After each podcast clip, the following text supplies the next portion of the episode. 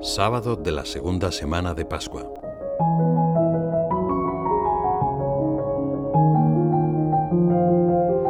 En aquellos días, al crecer el número de los discípulos, se levantó una queja de los helenistas contra los hebreos, porque sus viudas estaban desatendidas en la asistencia diaria.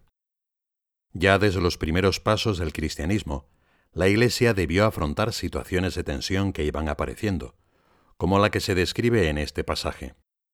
La Iglesia, al mismo tiempo que cuenta con la asistencia incesante del Espíritu Santo, está formada por personas como nosotros, que animados por las mejores intenciones, tenemos las limitaciones de la condición humana y la herida del pecado. A Pedro y a los demás apóstoles correspondía la tarea de discernir el problema que había surgido y proponer una solución. Esta vez fue la de designar a siete hombres de buena fama, llenos de espíritu y de sabiduría, que se dedicaran más directamente a este servicio de caridad.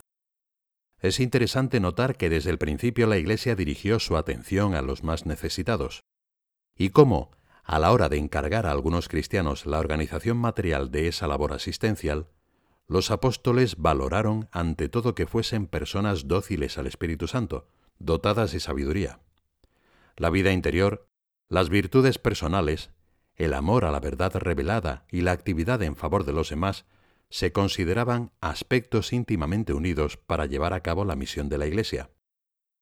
Cada cristiano estaba llamado entonces, como lo seguimos estando ahora, a mirar a Jesucristo, a vivir su misma vida, secundando la acción santificadora del Paráclito. De ahí se deriva la donación a los demás, que se concretará de modos diversos. En el fondo, para todos, como escribió San José María, se resume en una única palabra, amar. Amar es tener el corazón grande, sentir las preocupaciones de los que nos rodean, saber perdonar y comprender, sacrificarse con Jesucristo por las almas todas. Si amamos con el corazón de Cristo, aprenderemos a servir.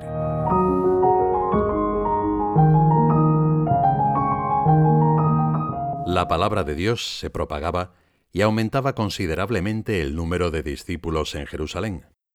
El salmo responsorial de la misa de hoy es un eco de la alegría de los primeros cristianos en Jerusalén. Alabad al Señor con la cítara, entonadle salmos con el arpa de diez cuerdas. La palabra del Señor es recta y hace con fidelidad todas sus obras.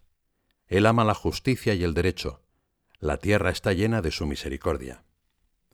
Se trata de un canto de alabanza al Señor que ha creado el mundo y lo sustenta en el ser, que mira desde el cielo a los hijos de Adán y conoce cada rincón de sus corazones, que incesantemente mantiene sobre los hombres una mirada de ternura, cercanía y salvación. Al invitarnos a meditar este salmo, la Iglesia desea suscitar en nosotros un espíritu agradecido y misericordioso, a imagen del Padre. Esta actitud surge al reconocer las ayudas del cielo y se convierte en algo más profundo cuando entendemos que el Señor ha infundido en nosotros la fe y la caridad para difundir su benevolencia a nuestro alrededor, aprovechando las vicisitudes de nuestra vida. Podemos transformarnos en mujeres y hombres que ven cada vez más el mundo con los ojos de Dios, y por eso aprecian en primer lugar el bien, la salvación y lo noble, también en los demás. El catecismo escribe, Todo acontecimiento y toda necesidad pueden convertirse en ofrenda de acción de gracias.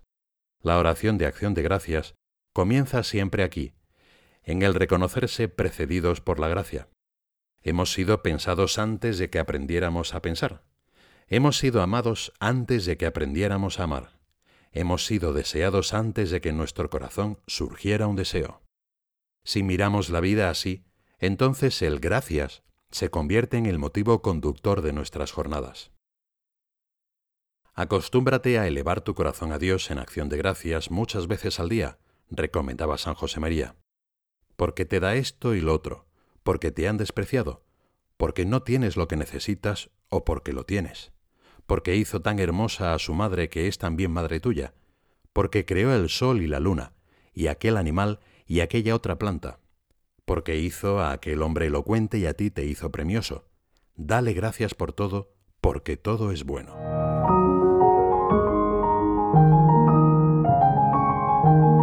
San Juan nos cuenta de modo escueto y sobrio lo que sucedió después de la primera multiplicación de los panes y los peces.